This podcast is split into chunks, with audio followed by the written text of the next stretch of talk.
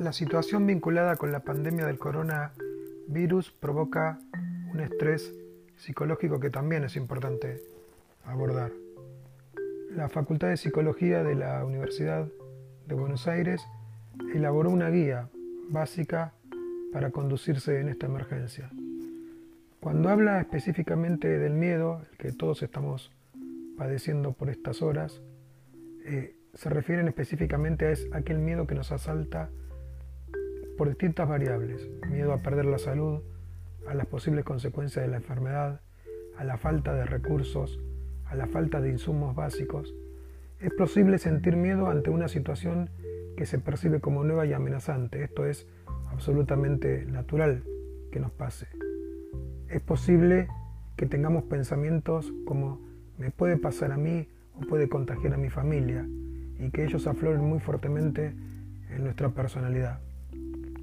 Frente a ello pueden aparecer pensamientos negativos asociados a la muerte propia o de la familia, así como también temor a contagiar a los seres queridos y provocarles un daño, sobre todo aquellos que somos hijos y que tenemos familiares o, conocidos en edades de riesgo, que son las edades de más de 65 años.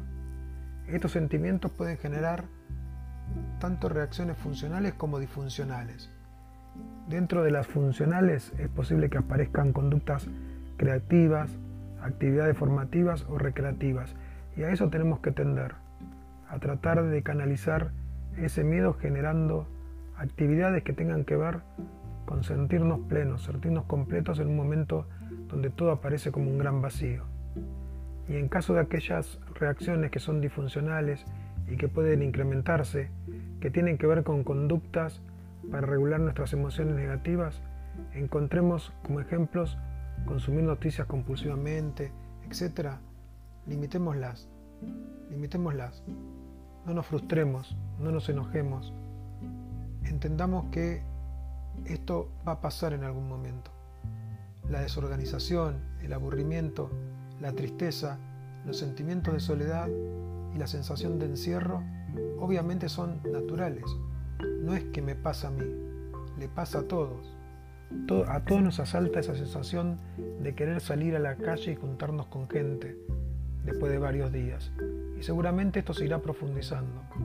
Pero tenemos que pensar y tenemos que tratar de estar lo menos ansiosos posible. Entre las recomendaciones, obviamente, muchas de ellas tienen que ver con aprovechar esta situación para hacer todo lo que tengo pendiente, porque debo ganar tiempo.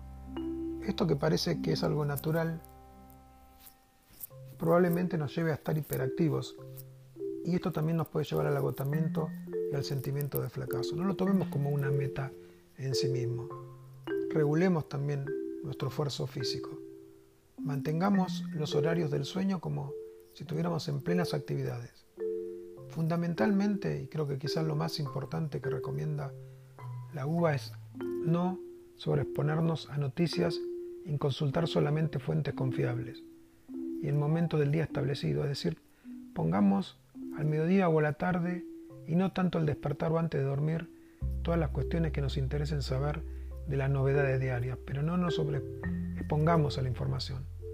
Alimentémonos bien, mantengámonos hidratados, manejemos las redes sociales de contención emocional fundamentalmente con nuestros familiares y amigos y personas de confianza. Hagamos videoconferencias. Hoy la tecnología nos permite un montón de herramientas. Utilicémosla. No desesperemos. Busquemos ayuda si necesitamos.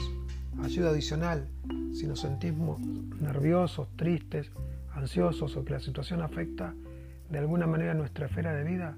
Busquemos un profesional de la salud mental. Hoy los hay y se puede encontrar también a través de Internet. Existen las consultas vía teleconferencia, aprovechémoslas si estamos en un momento difícil. En definitiva, tengamos en cuenta que nuestra salud emocional es tan importante como el resto de las cuestiones que se están planteando. Utilicemos también este espacio para pensarnos, para definirnos como qué pretendemos ser el día que todo esto termine.